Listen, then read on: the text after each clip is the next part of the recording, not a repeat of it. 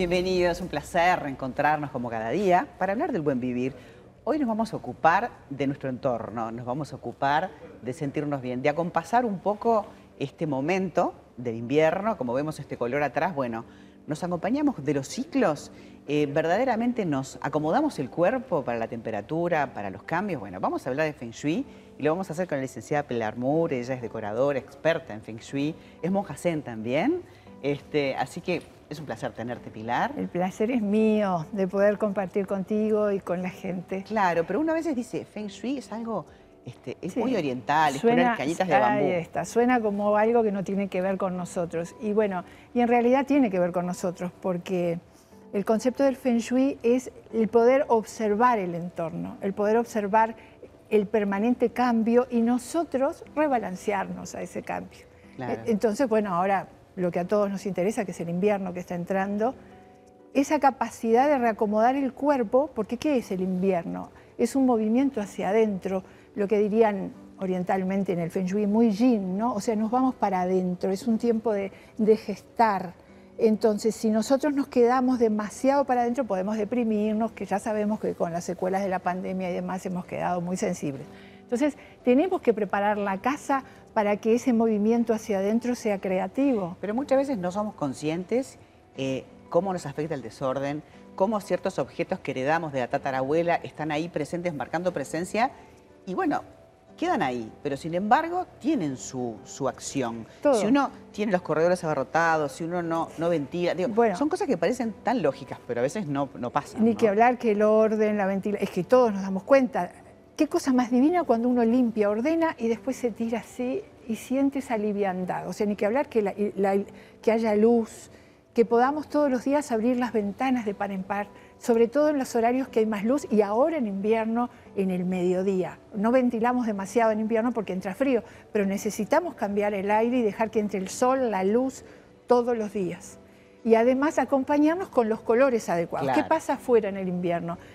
Hay mucha agua, hay frío, hay gris. ¿Y qué hacemos para compensar esa falta de luz? Adentro colocamos los colores, los rojos. La calidez. La calidez. Las texturas suaves que tienen que ver con el, con el, con el pelo, con el cuero y el fuego, por supuesto. Dice, ay, sí, yo no tengo estufa, no importa, pones una linda vela naranja, roja.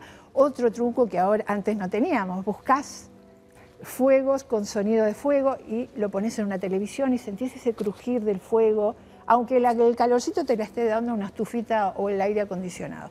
Pero tu inconsciente no sabe la diferencia. Es, es, ponerle una intención. Y esto creo que es clave, porque así como le ponemos la intención en lo que preparamos para comer y sabe diferente, mm. te pasa lo mismo en tu casa, ¿no? Absolutamente, todo el tiempo. Por ejemplo, si uno piensa en un dormitorio, ¿no? Sí. Este, que es una pareja, ¿no? Mm. Y parece una pavada, pero no vas a poner ni cuadros de a tres para que no se sume un tercer participante, ni cuadros de a uno. No, pones cosas en, dos. Y también ver la naturaleza, porque lo que trabaja el Feng Shui es mucho, no es lo mismo una decoración que te active bien a ti que a mí. Entonces es ver tu naturaleza. De repente uno dice, quiero estimular la zona del trabajo. Y no es que va a ser magia, le pone una intención, ¿no? Le Igual también haces cosas adentro de tu casa. Por supuesto, pero sobre todo es poner aquellas imágenes de lo que quieres sentir o a donde tú quieres llegar. Para esto que decimos, porque permanentemente a nivel subconsciente e inconsciente te está entrando por todos los poros lo que tú programas, es como programarte.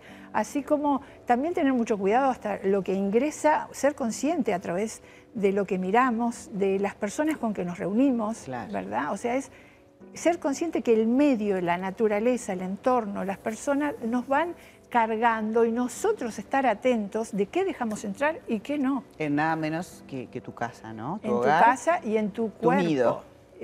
claro, que es tu piel que está más allá de tu cuerpo, ¿no? Por eso a nosotros nos gusta hablar de ese espacio tercera piel, ¿no? Exacto. Que la tercera piel es tu casa. Tu primera piel es la que te protege, te recubre del órgano de protector, la ropa y bueno, tu tercera piel es tu casa, así que nos encantó hablar con Pilar Moore de esto, seguiremos hablando y hay que prestar atención, hay que adaptarse a los cambios este, estivales y también a los cambios personales, así que hay que ponerle color a la vida y ponerle colores cálidos. Mira, elegimos acá unos rojos hoy para, Precioso, para, compensar los rojos al invierno. y los dorados para compensar el invierno. Y, y eh, aprovechar este invierno para ir gestando el renacer de la primavera, Me ¿verdad? encantó, me quedo con Pero eso. disfrutando en familia, con calidez o con el perrito, no importa, pero con esa sensación de apachuche que nos va a mantener a flote hasta el- la primavera. Gracias, Pilar, un placer. A